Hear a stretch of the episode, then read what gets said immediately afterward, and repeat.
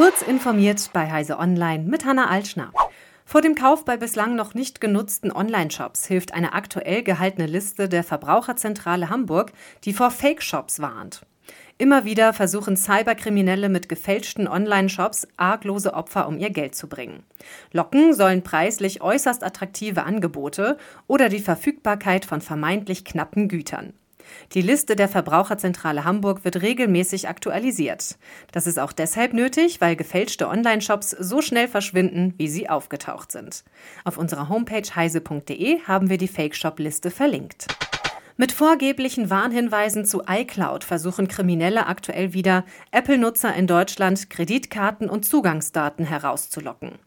Die E-Mails warnen Nutzer davor, dass ihr iCloud-Speicher angeblich voll ist oder sie das Speicherlimit bald erreicht haben. Die Angreifer setzen auf ein angebliches Treueprogramm, das Nutzern 50 GB kostenlosen Speicherplatz verspricht und auf eine Phishing-Seite verlinkt. Dort werden vorwiegend persönliche Daten abgefragt, sowie die Kreditkartendaten, in manchen Fällen offenbar auch die Apple-ID und das zugehörige Passwort. Wer links in einer solchen E-Mail gefolgt ist und Daten eingegeben hat, sollte umgehend seine Kreditkarte bei der herausgebenden Bank sperren lassen und gegebenenfalls das Passwort ändern.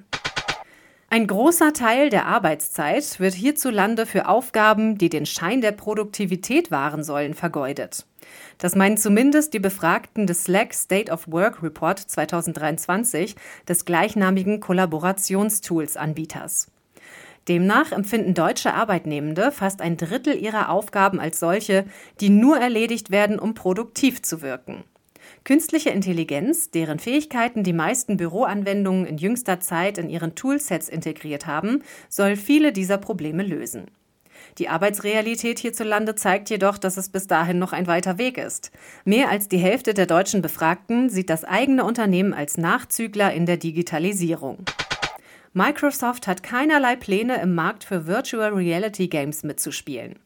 Das bestätigte Mark Booty, der Chef der Xbox Game Studios, im Gespräch mit Hollywood Reporter. Die Zielgruppe für VR-Spiele sei aktuell schlicht zu klein, sagt Booty. Microsoft-Konkurrent Sony hat Anfang des Jahres ein VR-Headset für seine PlayStation 5 auf den Markt gebracht, bereits das zweite VR-Gerät des japanischen Unternehmens. Microsoft hat mit der HoloLens ein AR-Headset im Angebot, bietet aktuell aber keine VR-Brille an. Auch in der Spieleentwicklung für VR-Titel hat sich Microsofts Xbox-Marke im Gegensatz zu Sony nicht engagiert. Der Markt für VR-Spiele sei nicht groß genug, sagte Booty dem Hollywood Reporter.